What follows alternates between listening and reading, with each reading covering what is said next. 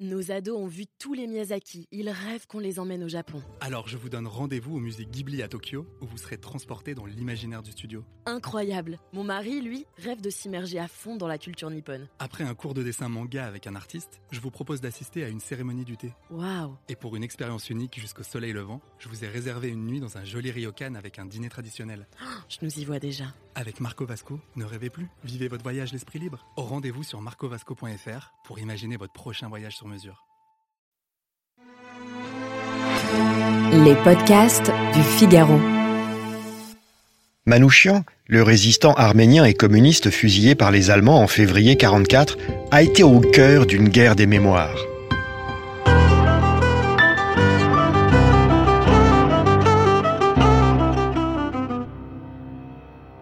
À la libération, conformément à l'esprit du temps, le PCF ne souhaite pas mettre en avant l'identité particulière, linguistique et culturelle des anciens FTP étrangers. Pour autant, la mémoire de Manouchian et de ses 22 camarades est saluée par Charles Tillon, ancien chef des FTP. En 1951, il leur consacre même un ouvrage spécifique, Page de gloire des 23, puisqu'ils étaient 23 fusillés. Mais Moscou riposte en publiant un livre préfacé par Aragon intitulé Lettres des communistes fusillés où ne figure aucun FTP étranger. Ainsi, en France, pendant des décennies, vont coexister une mémoire communiste orthodoxe qui occulte ces étrangers, c'est vrai, et une mémoire communiste résistante qui leur rend hommage. En 1955, deux ans après la mort de Staline, Aragon, soit remords, soit calcul, écrit son fameux poème L'affiche rouge, popularisé par Léo Ferré qui le met en musique et l'interprète en 1959. Par ailleurs, au plan universitaire, il faudra attendre la fin des années 70 pour que de rares chercheurs comme Annie Krigel réussissent à entreprendre une histoire scientifique du communisme français. Leur travail s'est heurté à la puissance d'intimidation du PCF de l'époque, attaché à perpétuer sa mémoire officielle. C'est alors qu'intervient un jeune réalisateur, Mosco Lévy Boucault. Il réalise un documentaire intitulé par ironie Des terroristes à la retraite, avec des guillemets à terroristes. Ce documentaire est construit autour des témoignages de plusieurs juifs, anciens résistants étrangers dans les FTP, qui avaient survécu à la guerre. Les commentaires sont lus par Simone Signoret et Gérard de Sarthe. Or, un journaliste interviewé dans le documentaire accuse la direction clandestine des FTP d'avoir délibérément sacrifié ces étrangers parce qu'ils étaient étrangers et, dans leur grande majorité, juifs. À l'automne 1983, le documentaire de Moscou Lévy Boucault est livré à Antenne 2, qui l'a coproduit. Mais la direction de la chaîne le met dans un placard, de peur d'être accusé de diffamation par le PCF et la CGT, alors très puissants dans cette entreprise publique.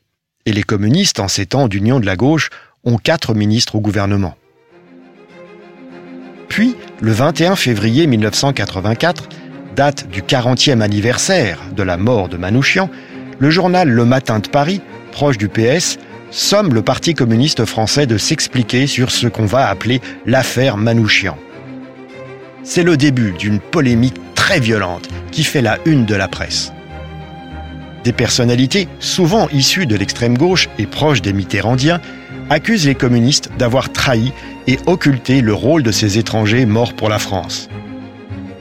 De son côté, l'humanité accuse les nouveaux historiens du PCF, pas ou plus communistes, d'être la caution scientifique d'un discours politique d'extrême droite. Bref, la polémique est très violente. Après d'innombrables péripéties, l'intervention de l'ancêtre du CSA, la haute autorité de l'audiovisuel, la constitution d'un jury d'honneur composé d'anciens résistants qui critiquent le documentaire et recommandent de ne pas le diffuser à la télévision, la polémique ne faiblit pas.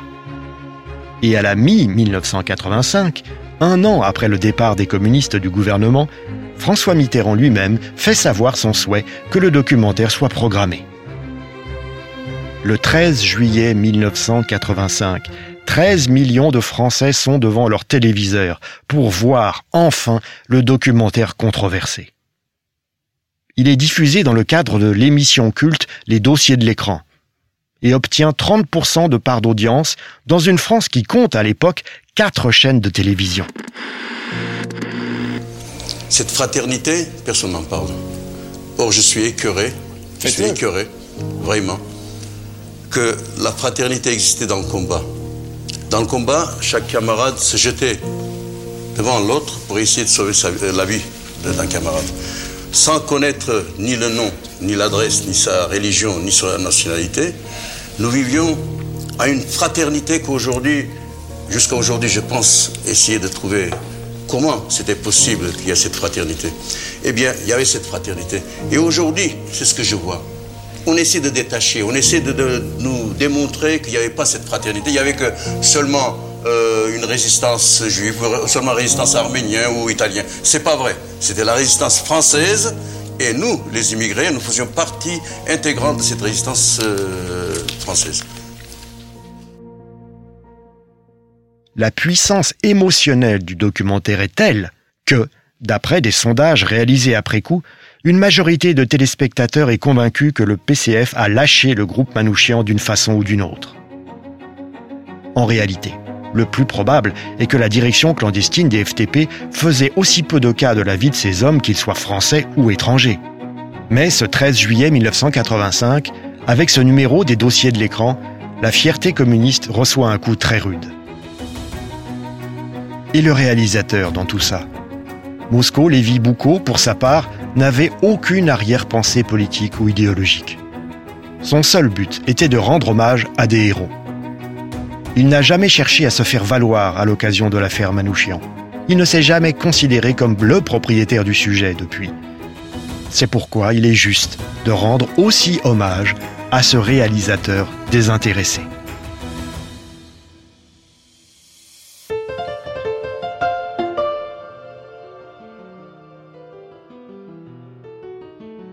Merci d'avoir écouté ce podcast. Je suis Guillaume Perrault, rédacteur en chef au Figaro. Vous pouvez les retrouver sur lefigaro.fr et sur toutes les plateformes d'écoute. À bientôt.